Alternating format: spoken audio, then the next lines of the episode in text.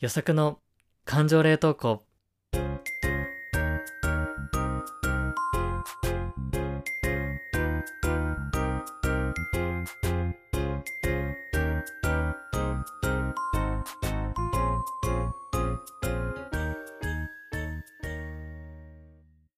さんこんばんは、ゆさくです。この番組は社会人6年目の独身男性ゆさくが日常である感情を言葉で残していく感情保存系ポッドキャストとなっております。アラサーを取り巻く転職や恋愛など人生の分岐点と共存することを目指していきたい、そんなトークプログラムとなっております。よろしくお願いします。さて、今週も週の折り返し後半戦も頑張っていきましょう。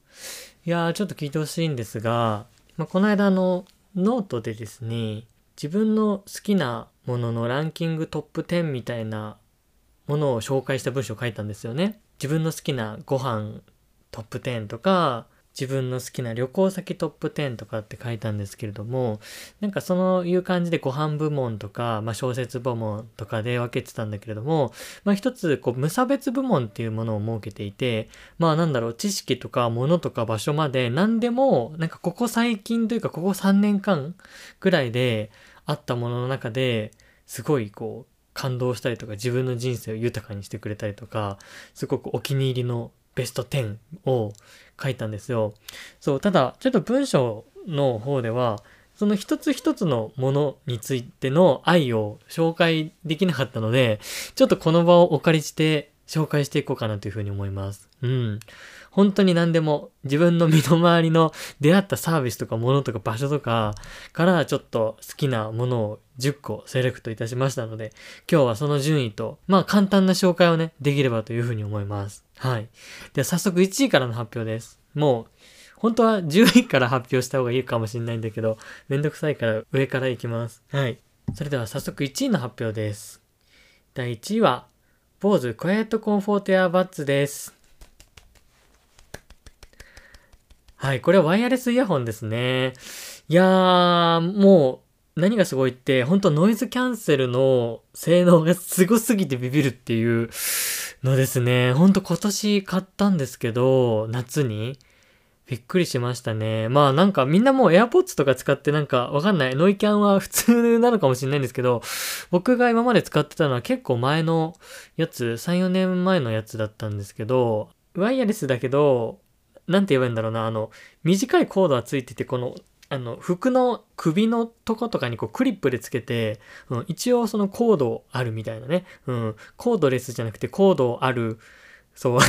コードレスの反対ってなんて言うんだよ。コードあるしか思いつかなかったけど、まあ、ね、そういう、ちょ、ちょっとだけ、あの、コードあるタイプを使ってたので、まあ、あの、AirPods 的な全くね、ないやつを、あの、まあ、僕は今年からデビューしたんですよね。うん。まあでも本当に今のノイキャンってマジですごいのね。すっごいびっくりした。そう、夏に買ったんだけど、その、耳に入れると、まあ、ノイズキャンセルの機能がオンになるんですけど、その瞬間にこの、ふって、周りの雑音が消え去る感じがすごくて、この世界に入る感じ。うん。セミの鳴き声ですらね、こう、めっちゃ夏で、ウィンウィンウィンウィンウィンみたいな、セミ消えたみたいな、どっか飛んできましたかぐらいの、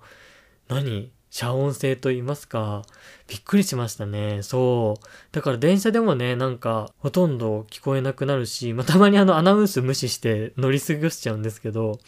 あ、降り過ごしちゃうか。はい、とかもあるんですけど、めちゃくちゃいいですね。あとは、そう、図書館とかで本読んだりしてると、なんか隣にこの、例えば男子中学生とかが二人並んで座ってて、はい、どこまでテスト範囲行ったみたいな。え、結構言ってる？みたいな。もう俺全然集中できないんだけど。みたいな感じなんか話し出す子っているじゃないですか。なんか僕それを見ちゃうと、あの全然集中できなくなってしまって、おい勉強しろみたいな。お前何しに来てんやみたいな感じに、別に、おのおのの時間の過ごし方なんでどうでもいいんですけど、そう、そういうなんかこそこそ話みたいなの聞いちゃうと集中できなくなるので、それがね、ノイキャンでオフになるっていうところもね、めちゃくちゃいいですね。感動しました。はい。というところで、まあ毎日ね、使うものなんで、やっぱり1位というところでね、うーん、ランクインしましたね。はい。では続いて2位の発表です。第2位、えー文化創造拠点、シリウスです。これは図書館ですね。いや、もう、この図書館を見つけてから、他の図書館じゃ満足できない体になってしまいましたね。本当にマジで。そう、こちらはあの、神奈川県の大和市というところね、ちょっとマイナーなところにあるので、なかなかあの、都内に住んでる方とかは多分遠いので、あんまり行きづらいのかなっていうふうに思うんですけれども、すごく大きな図書館なんですよ。うーん。毎週のように行ってるね、本当に。そう、だから土日にここに行けばもう予作に出会うことができるぐらいいるんですが、逆にあの、でかすぎて会えないだろうなっていう わかんないと思う。うん。まあなんかそこが図書館だけじゃなくて、そうしか1階がね、スタバがあるのよ。もうその時点で図書館としてのランクがめちゃめちゃ強いんだけど、まあなんかその文化ホールとかもあのついていて、で、本当に複合的な施設になってるんですよね。そう、だから6階建ての建物って、でも1階から5階まではもう図書館になってるんですよね。うーん。そう。めちゃめちゃ広い。だからその閲覧席というか勉強スペースというかがめちゃくちゃ充実しているので、うーん、すごくゆっくりできますね。そう、しかもなんかね、課金スペースみたいなのがあって、課金1時間100円っていう課金をすると、その特別席みたいなところに行けて、特別席はそのコンセントとかがついてるし、しかもその飲食もしていいよみたいな感じなんですけど、もうなんかほんとコワーキングスペース的なね、感じのが、まあそれでもね、課金つっても1時間100円なんで、コワーキングスペースとかからね、見るとめちゃめちゃ安いので、すっごく居心地がいいですね。でも、あの、めちゃくちゃ人気なので、この間回転アタック9時開館で、まあ9時ぴったしぐらいに行ったんですけど、めっちゃ並んでて、もう高校生が多いかな？うん。学生がもうめちゃくちゃ並んでるから、空いた瞬間にもう席の争奪戦が始まるんですよね。うん。なのでめちゃめちゃ並んでて、なのでほんといい席は、ほんと9時のオープン直後に一瞬で埋まってしまうというね、うん、いうぐらい人気の図書館なんですけども、ね、職場とかの場所考えなかったら、将来、大和市に住みたいぐらい好きな図書館ですね。そんな感じで僕の休日に欠かせない場所というところでランクインをしえー、しましたね。はい。では続いて第3位の発表です。3位は、イラスト謎解きパズルです。こちら謎解き本ですね。はい。ちょっと伝わりづらいと思うんですけど、謎解き本って。あのですね、脱出ゲームを作っている会社が作った謎解きの本なんですよ。うん。そう。なんかいろんなイラストを見ながら、その、クロスワードみたいなのを解いていったりだとか、まあいろんな問題があるので、あの、一概に言えないんですけれども、イラストを見て、これはどんなものを表しているものなのかみたいなのを、ちょっと言葉を埋めてったりして、えー、謎解きを進めていくっていう本になってるんですよね。うん。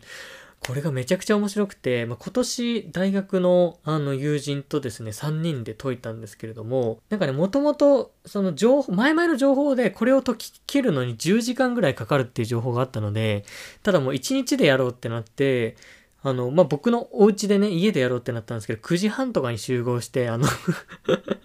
人ん家で遊ぶ集合時間じゃないっていうね。うん。そう、それで、あの、めちゃくちゃ3人でああだこうだって言って解いてったんですけど、もうひらめいた瞬間がもう本当にこう、アハ体験みたいな直気も強くて、ずっと3人で夢中でやってましたね。そう、だから、でも本当はその夜に、じゃあちょっと謎解き解き終えて、餃子パーティーしようみたいな予定だったんですけど、謎解きが解き終わらなくて、餃子ってめちゃくちゃ時間かかるじゃないですか、包むのに。そんなことやってる場合じゃねえっつって、餃子手作りしようとしてたのに、あの、冷凍餃子に、あの、変更するぐらい 夢中でやってましたね。もう時間ねえから冷凍餃子でいいやつってね。うん。そう、だから餃子をパーティーより楽しいイラストの謎解きパズルっていうところですね。うん。餃子作るので楽しいんだから、それ以上に楽しいって相当ですよっていうね。うん。ここの価値基準を伝えていきたいね。うん。ちょっとわけわかんなくなっちゃってますけどね。うん。そう、それで、しかも12時過ぎぐらいにファイナルステージに行って夜のね、そう、あの、2人とも別にその日帰る予定だったんですけど、もう、もうあとと最後時切りたいみたいな感じで、あの、2人とも終電逃して、1時にあの時終わるっていうね。うん、でも全部解き切った時はめちゃくちゃ感動しましたね。そう。まあ、ちょっとこれ言葉でね、あの楽しさを伝えるのが 難しいんで、でも本当最後にびっくりするぐらい、本とは思えない衝撃的な体験を得ることができるので、一人でも多くの人にやってほしいですね。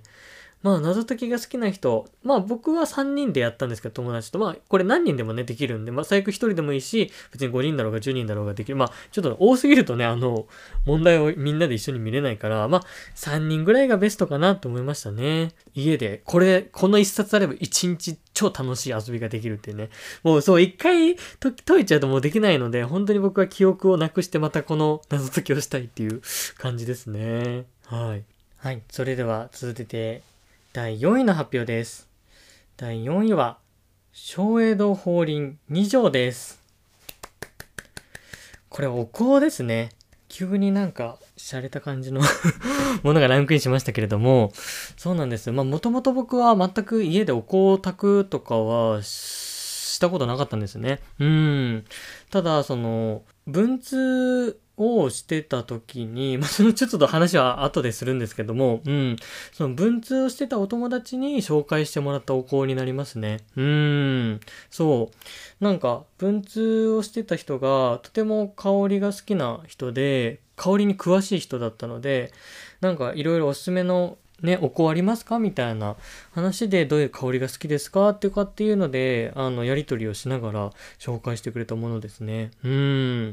まあそういうなんだろう、習慣が全くなかったんですけれども、夜寝る前に日記を書くそういうちょっとこう、ゆっくり振り返りの時間じゃないんですけど、なんかその時にこう、お香を、うん、炊くようになりましたね。そう、とてもリラックスできるし、家の中の空気をふっと変えるようなきっかけになるので、お気に入りの香りですね。ね、まあでもなんかちょっと香りを言葉で説明するのが 難しいので、なかなかこの魅力を伝えきれてないところが、ちょっと力量不足を感じるんですが、うん。なんか、そこの体験も込みで、うん、夜寝る前にお香を炊くっていう、な、何そのおしゃんなひとときみたいなのを、まあ多分人にね、おすすめされなければ、やらなかったと思うので、なんかそういった意味で出会えてすごく良かったなっていうふうに思いましたね。うん。そんなところですね。はい。では続いて第5位の発表です。第5位は、地元のとんかつ屋で曲を流したらレコード会社の耳に留まったことです。これは死者ものメジャーデビューの理由ですね 急に物じゃなくて、その、なんだろう、知識みたいな、知識なんかこれみたいなね、ものが入ってきましたけれども、まあ、僕はあの、バンドの死者もがすごく好きなんですよ。で、彼女たちはもともと高校のね、軽音楽部でバンドをやっていたんだけれども、そこで、その軽音楽部の顧問の先生が、地元のとんかつ屋でこの子たちの曲流してよって言って、お店で流したらレコード関係者の耳に止まって、お、めっちゃいい曲やなってなって、それで声がかかってね、うん、メジャーデビューの方にこう進んでったっていうね、何このエピソードって思ってめっちゃ好きなんだよね。よくない？何？地元のとんかつ屋店みたいな。な、なんかその、ちょっとしたただのスカウトとかよりかは、もうななんかすごい味がありすぎて、飾らない、飾飾らないというか気取らない感じ？うん。顧問の先生が、すいません、これ、ねえ、可愛い生徒たちのやつなんで流してくださいよって言って とんかつ屋で流すっていうね、ああ、わかったよっつってね。何このめちゃくちゃいいエピソードっていう風に、ほっこりして、まあ、より拙者も好きになりましたね。うーん。まあ、来月のあのライブにも行く予定なのですごく楽しみで、いやーなんかすげえいい話聞いたなっていう 気持ちになりましたね。はい。そんなところです。えー、それでは続いて第6位の発表です。第6位は、歌マロです。これは石鹸ですね。まあ皆さんもご存知でしょうね。あの緑色の四角い石鹸です。歌丸はすごい。本当にもっと早く出会えばよかった。あの、マジでびっくりするぐらい、めちゃ噛んだね、すごい勢いがあって、すごいびっくりするくらい汚れが落ちるね。うん。急に主婦的な発想になっちゃうんだけど、まあどうしてもさ、ちょっとね、なんか、あんまりいい話じゃないんだけどさ、あの、ワイシャツのこの後ろのさ、襟の部分ってさ、ね、白いワイシャツだとかだと、なんかどうしてもちょっと汚れちゃうじゃないですか、あれ。ほんとなんであそこ汚れんのみたいなさ。まあ汗とかね、ちょっとこうかいちゃう部分なんだろうけど、そん、えー、みたいな、汚れるそんなみたいな、そんななんか全ての負のエネルギーをそこで受け止めてるんですかぐらいに、なんかね、あそこって汚れちゃうとき汚れちゃうと思うんですけど、で、なかなか落ちなくてね、あれがね、歌丸だと落ちるんですよね。あれを知った時は衝撃だったね。え、この石鹸で？みたいな、いけんの？みたいな。びっくりしましたけど、落ちるのよね。そう、そこからもう歌マロンに対するね、信頼感はすごいね。あ、もうスプレータイプも使ってるね。うん。スプレータイプもあって、あれは何でも使ってるね。洗面所とか、シュシュシュっつって、ちょっとスポンジで軽く拭き取ると、すごくツルツルで綺麗になるので、ちょっとね、人をね、こう呼んだ時とかでね、あ、洗面所ちょっとね、掃除しとこうみたいな時にシュシュってね、できるのでね、歌丸はいいよ。うん。すごく重宝してますね。出会えてよかったものの一つですね。はい。では、続きまして、第7位の発表です。第7位は、コントロールプラス D です。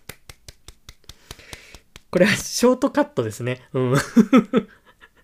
めっちゃ最近知ったんだけどもう、本当にね、なんでもっと早く出会えなかったんだろうって思った。まあ、主にパワポなんですけどね、パワーポイント。うん。なので、まあ、ちょっと仕事からね、使う人使わない人いると思うんですけど、まあ、僕は結構、前職でも、今の仕事でも、どっちでもまあ、結構いじるんですよ。今特にね、毎日パワポいじってるな。そう。で、まあ、コピペをするときにコントロール C でコピーして、コントロール V でペーストするじゃないですか。うん。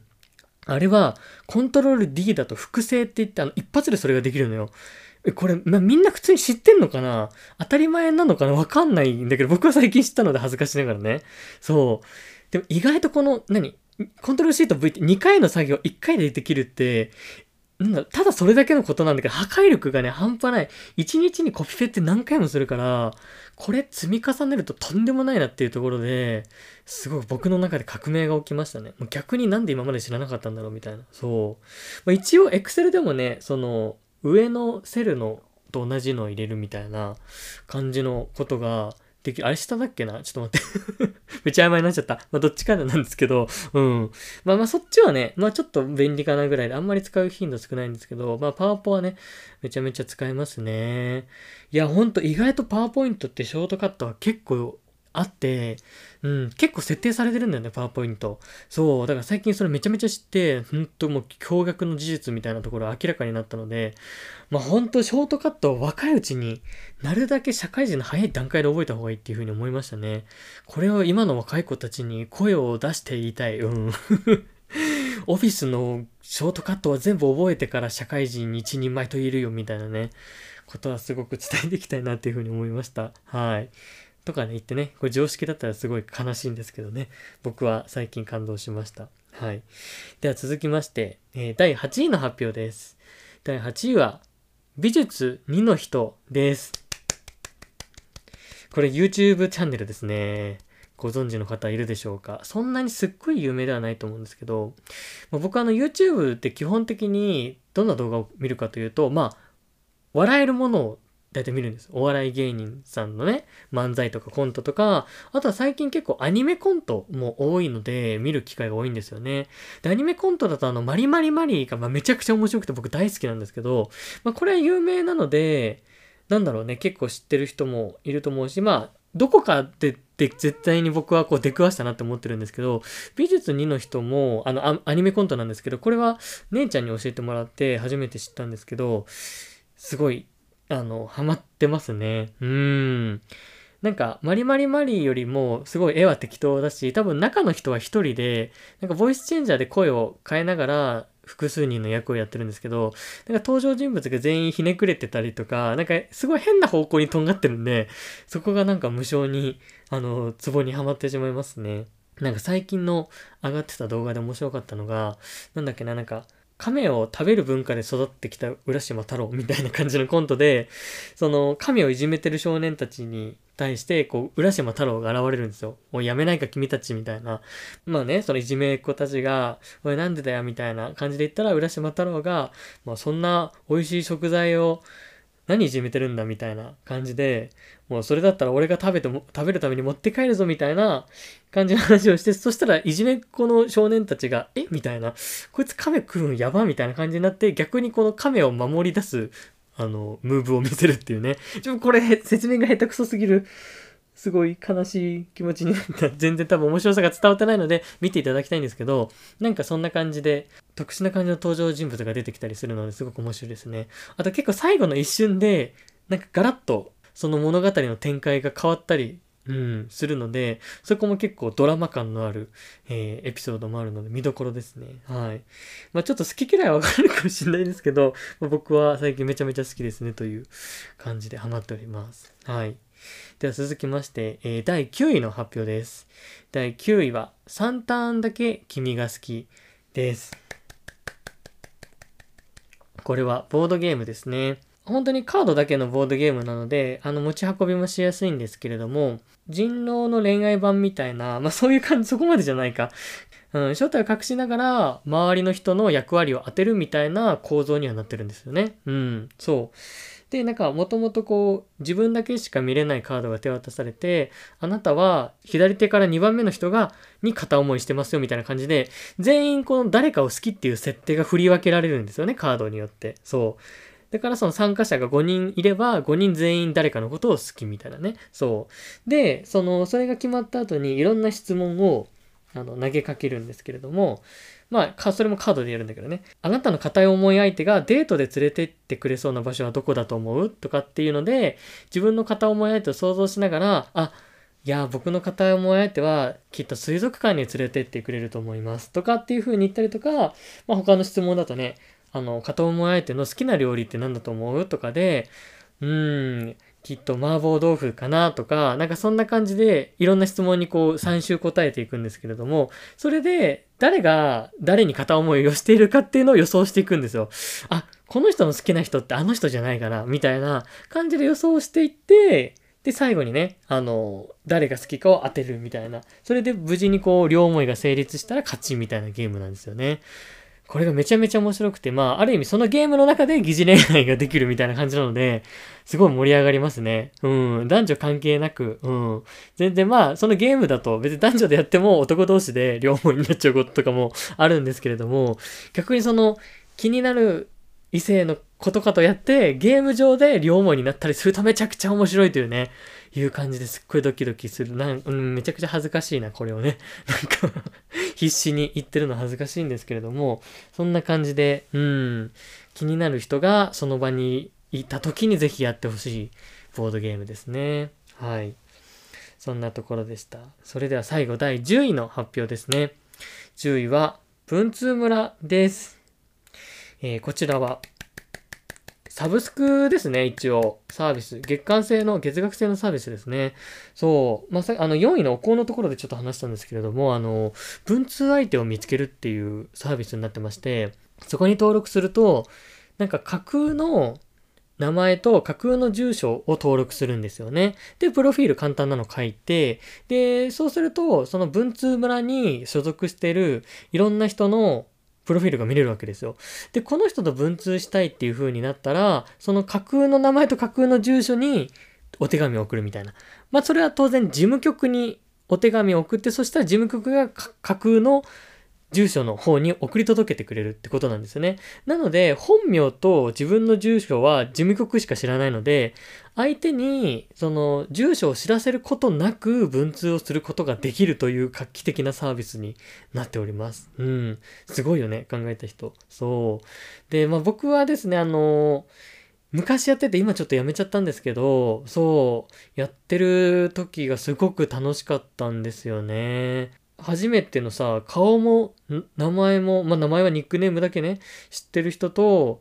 いきなり文通から始まるっていう感じなんですけれども、そう、でもそれはそれで新鮮で、なんだろう、その人との、なんだろう、パーソナリティみたいなところを深く知っていこうみたいな。でもそれはすごくゆっくりなペースっていう、なんか、今時ね、あんまりない状態のコミュニケーションが取れるのですごく楽しいですね。まあ、あとはなんだろうな、その LINE とかと違って、お手紙ってすごく個性が出せるので、当然字の形とかもそうですし、便箋に何選ぶか、封筒何選ぶか、とか、まあね、どんなシールをつけるかとか、まあ中にはね、イラストを描いてくれる人とかがいて、あとはなんかその封筒の中にまたちっちゃい封筒が入ってて、ね、二つ目のお手紙が入ってるとか、なんかいろんな工夫をしてくださる方々がとてもたくさんいて、めちゃくちゃ楽しかったですね。うーん。で、まあ文通相手を探すサービス、ほんと老若男女いるんですけど、まあとはいえ、やっぱり男性比率が少ないわけですよ。で、なおかつ20代のってめちゃくちゃ少なくて、まあ、当時僕がやってた頃なんで、今は全然わかんないんですけど、全国でも20代の男性って多分10人いないぐらい希少価値がありまして、だからその、本当にありがたいことに、いろんな方々から私と文通してくださいっていうお手紙をたくさんいただいて、なんか、ちょっと人気者になった気分になりましたね。うーん。だから、ね、だんだん文通相手が増えてって、最後らへん10人以上の方と並行して文通してたんですけど、まあ、お手紙をね、一通書くのって、めちゃめちゃ時間がかかる。本当に。当然、中身考えるのめちゃめちゃ時間かかるし、それをね、すべて手書きで書く、1000字以上書くってなると、めっちゃ一通で時間がかかるので、しかもなんか新たにどんどんお手紙が来るとね、うん、やっぱりなんか返さなきゃなっていう感じにはなるので、それで結構いっぱいいっぱいになっちゃって、あんまり返せなくなっちゃったりして、そうだね、当時仕事も忙しくなったタイミングだったので、一度辞めてしまったんですよね。そう、まあなんか、またちょっと落ち着いたら再開してみようかななんていうふうにね、思ったりもするんですけれども、まあそう、その中で、香りがね、好きなあの女性がいて、京都の女性だったかな。でも、しかもめちゃめちゃ面白い人だったんです。文章で笑わせてくるぐらい面白い人で、でも香りにとても詳しくて、好きな香りを教えてあげますよ、みたいな感じで、だから僕が好きな香りを言うと、なんか最初線香とかをお手紙に入れて送ってくれて、線香がなんか粉々に、あの、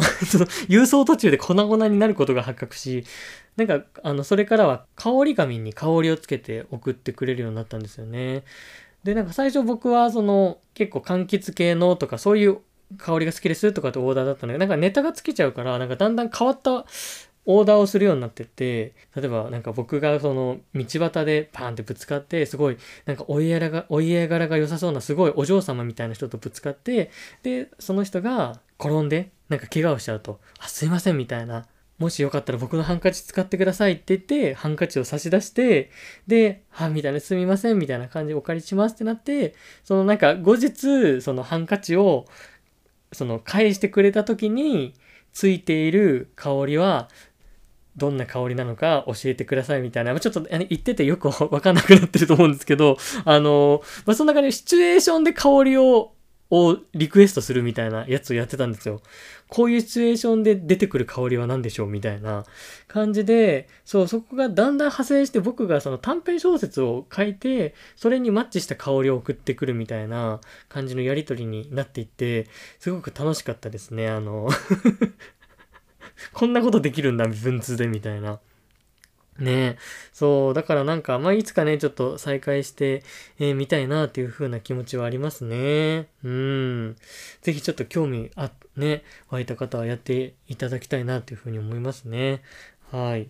まあそんなところで、まあ私の最近出会ったですね、無差別の部門の、えー、お気に入りトップ10というところ、ベスト10という発表でございました。いかがだったでしょうか？皆さんもね、最近出会ったベスト10みたいなものを考えてね、くれると嬉しいかなというふうに思います。うん。ぜひ送ってくれたりしたら嬉しいな。ね、ベスト10までね、行かなくてもね、3とか5とかでもね、うん、ぜひぜひ考えてみてください。ちょっと長くなっちゃったな。はい。まあそんな感じで好きなものを語ると長くなりましたが、ここまでお付き合いいただいてありがとうございました。